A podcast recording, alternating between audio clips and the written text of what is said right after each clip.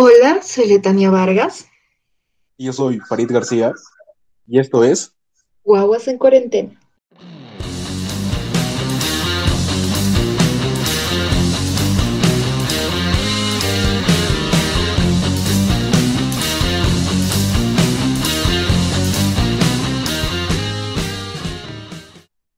Buenos días, buenas tardes, buenas noches. Espero que se encuentren muy bien. El día de hoy hablaremos sobre COVID, el origen de una pesadilla. Es interesante ver que algo que parecía al principio no ser tan importante terminó cambiando nuestras vidas por completo. Y es que todos nos preguntamos qué fue lo que pasó, cómo llegamos aquí. Eh, sí, la verdad fue muy repentino.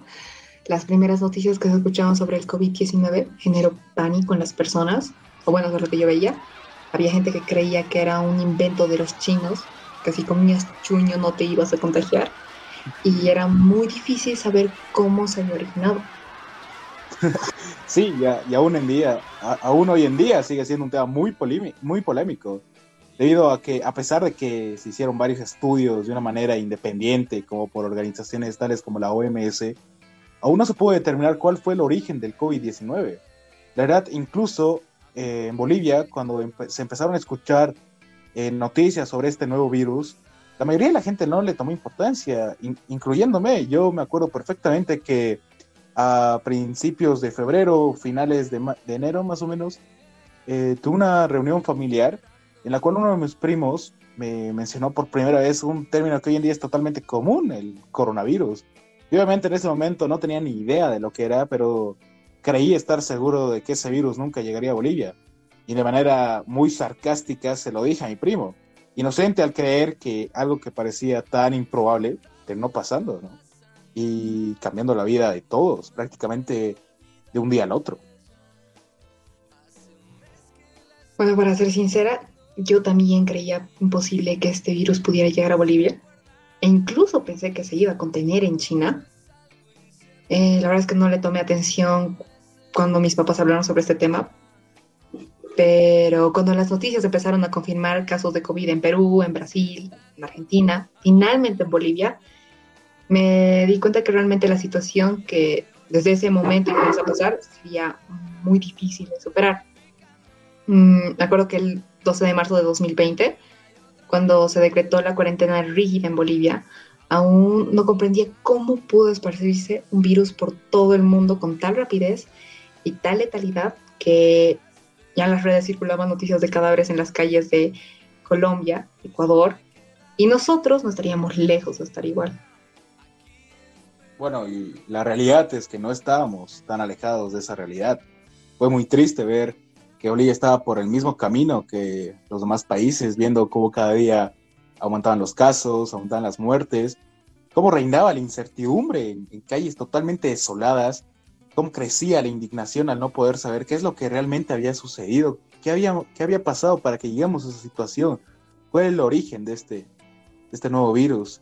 Y bueno, es lamentable que después de casi un año y medio, eh, de comenzada toda esta pesadilla, recién tengamos una idea parcial de cuál fue el verdadero origen del COVID, después de escuchar muchas especulaciones, teorías que no hacían más que desinformar y atemorizar a la gente.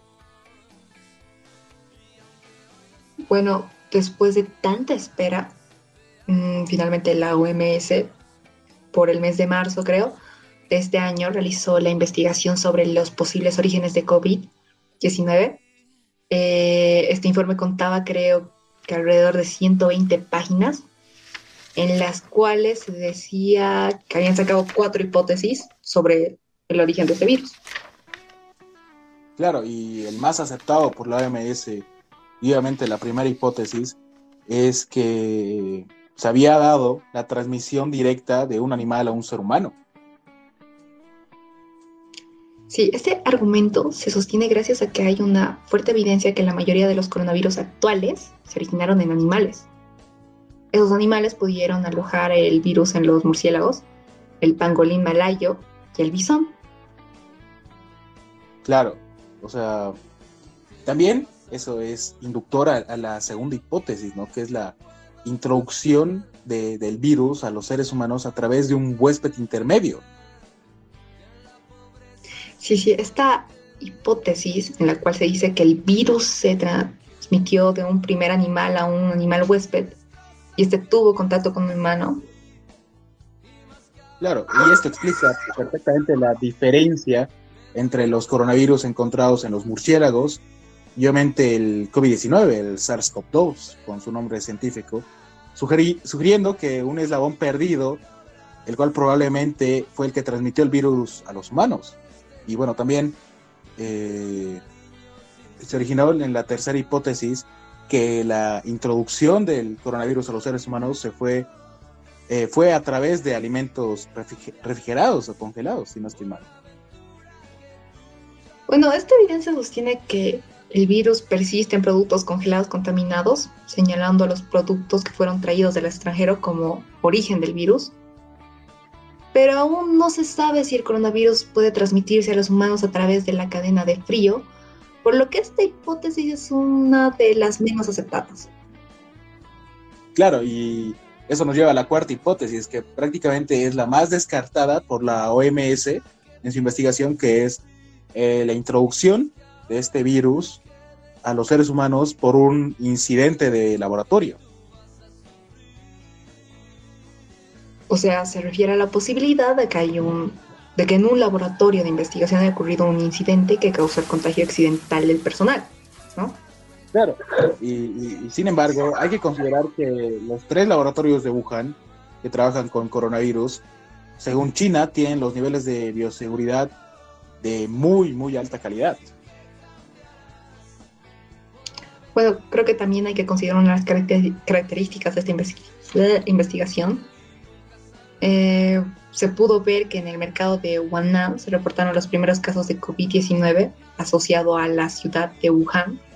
Debido a esto, desde el inicio de la pandemia se ha visto como la posible fuente del brote de coronavirus. Exactamente, pero no olvidemos que la investigación sostiene que no hay una conclusión firme eh, sobre el rol que tuvo este lugar en el origen de la pandemia, ya que aunque los primeros casos relacionados con el mercado de Wanam, eh, hay un número similar de casos que fueron asociados en otros mercados y otros que ni siquiera estuvieron relacionados con estos mercados. Claro, y por esta razón fue que el equipo de investigación confirmó que hubo una contaminación generalizada con COVID-19 en el mercado de Wannan en Wuhan, pero no pudo determinar la fuente de esta contaminación, lo que prácticamente sugiere que el mercado de Wannan no fue la fuente original del brote. Bueno, y también algo que pudimos ver en el informe es el tema de las granjas en otros países como posible origen del COVID, ya que la investigación sugiere que el virus podría haber llegado al mercado de Wanam desde granjas de vida silvestre, que por lo general abastecían el mercado, al igual que otros mercados en la ciudad, y en los que se detectaron una mayor prevalencia del coronavirus en los murciélagos. La cosa es que esta investigación que hizo la OMS advierte que aunque no demuestra un vínculo, abre una significativa vía de investigación ya que cuando se detectó el primer brote, el mercado de Wuhan recibía productos animales de 20 países, incluyendo algunos donde se reportaron casos positivos de SARS-CoV-2 a finales de 2019 o COVID-19. Claro, y el informe también destacaba que esta, esta investigación fue el, el tema de los primeros casos de contagio. El primer informe sugiere que el virus de coronavirus SARS-CoV-2 podría haber estado circulando varias semanas antes que fuera por primera vez detectado en, los seres humanos, ya que los investigadores revisaron estudios publicados en varios países que indicaban la circulación temprana del virus. Reporte que dicen que muestras aparecen ser positivas eh, antes de los primeros casos en, en, Wuhan, lo que sugiere que el virus hubiera, hubiera podido estar circulando desde mucho antes en, otros países. Bueno, a pesar de tener estos datos relevantes, me parece indignante que esta investigación que fue realizada hace seis meses aún no ha podido retomarse y debido a esto es que la OMS advirtió que la investigación del origen del COVID está estancada y debe reanudarse.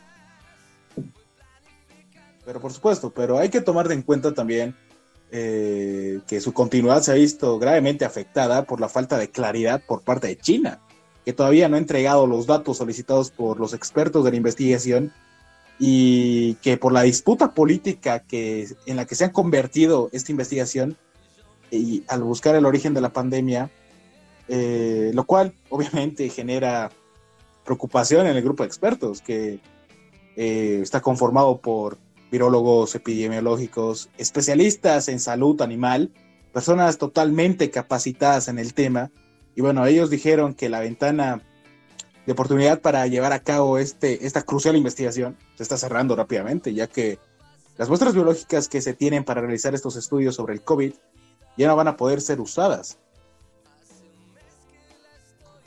Pues qué jodido. Pero lo que para mí fue alarmante es que se descubriera que en una cueva en la ciudad Yunnan, en el 2013, se encontró un coronavirus muy similar al SARS-CoV-2 tras la muerte de unos mineros con unos síntomas parecidos al COVID-19. Lo más extraño de esto fue que China bloqueó el acceso de dicha cueva a los periodistas extranjeros que se acercaban ahí, y tampoco comparten con la OMS los datos en bruto de los primeros casos detectados en diciembre de 2019, ni las muestras de sangre tomadas en meses anteriores para comprobar si tienen anticuerpos. Y como dichos anticuerpos desaparecen con el paso del tiempo, eh, los expertos reclaman más pruebas, sobre todo entre los millones de empleados que trabajan en las granjas de animales salvajes para consumo que había en China en 2016. Mm, bueno, todo, este tipo de especulaciones, de problemas, iban a generar una reacción internacional muy fuerte. Y claro ejemplo de eso fue lo que sucedió en el mes de mayo, cuando el presidente Joe Biden ordenó a los servicios de inteligencia mejorar los esfuerzos para investigar los orígenes de la pandemia, después de haber recibido un informe no concluyente sobre los orígenes del coronavirus que ya se había solicitado después de asumir la presidencia. Lo que generó que Washington eh, dijera que trabajará con sus socios alrededor del mundo para ejercer una presión sobre China y que participe de una investigación internacional eh, completa, eh, transparente y basada en pruebas. Claro, los chinos, que ante semejante afirmación no se iban a quedar tranquilos y en base a esta controversia que causó en China, el portavoz del Ministerio de Relaciones Exteriores acusó a Washington de no estar interesado en los hechos o la verdad y en el estudio serio basado en la ciencia sobre los orígenes del coronavirus. Bueno, la verdad es que lo único de lo que estamos seguros es que desde el inicio de esta terrible pesadilla, esta pandemia, se han confirmado más de 160 millones de casos, se han registrado alrededor de 3 millones y pico de muertos en todo el mundo. Las especulaciones sobre la posibilidad de que el virus hubiera surgido en un instituto de virología en, Wuhan comenzaron el año pasado, prácticamente porque el expresidente Donald Trump eh, las propagó. Y lo que alimentó esta hipótesis fue que en abril del año pasado salieron reportes del Departamento de Estado de Estados Unidos, donde los funcionarios de la embajada estaban preocupados por la bioseguridad de los, de los laboratorios en Wuhan. China obviamente desestimó estos señalamientos, pese a que durante muchos meses no fue posible la realización de una investigación internacional, ya que no fue sino hasta inicios de este año, cuando el equipo de investigaciones chinos y extranjeros fueron enviados por la OMS Dicho informe sobre el origen de este virus, como ya dijimos, encuentra muy poco probable que el virus se haya originado en un laboratorio, lo que generó escepticismo entre la comunidad científica, dado lo tardío de la investigación y las limitaciones impuestas por China por, para su ejecución. Bueno, no. Después de toda esta información, lo único que tenemos seguro es que haya sido obra del hombre o de la naturaleza esta enfermedad nos cambió la vida por completo. El, miedo a contagiarnos, el dejar toda nuestra vida social, el miedo es como era antes atrás, el que el barbijo se haya vuelto un accesorio indispensable cuando salimos a la calle, eh, las clases virtuales son algunos pocos ejemplos de cómo el, el COVID-19 cambió nuestra vida. Y sobre todo el ver que pequeños detalles que antes pasaban totalmente desapercibidos hoy son tan anhelados. Y bueno, lo único que podemos hacer es reflexionar sobre lo que pasó y si esto fue causa de nuestra inconsciencia y constante abuso que hacemos hacia el medio ambiente, tenemos que aprender a cambiar, a no ser tan opas con lo que pasa a nuestro alrededor y tomar conciencia sobre lo que pasa en el mundo, volvernos ese granito de arena que busca un mundo mejor. Exacto. Lo único que podemos esperar es que la respuesta tan anhelada, tan anhelada al origen de este maldito virus sea respondida y si hay responsables que sean juzgados por el imperio, pero que sean juzgados. Y bueno, mal que bien, eh, esta situación nos ha enseñado muchas cosas positivas, ¿no? Desde mi perspectiva al menos.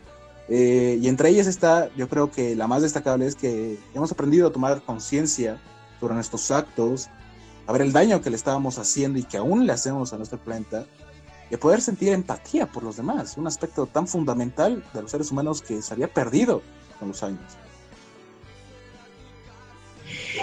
Y bueno, chiquis triquis, este fue el capítulo de hoy.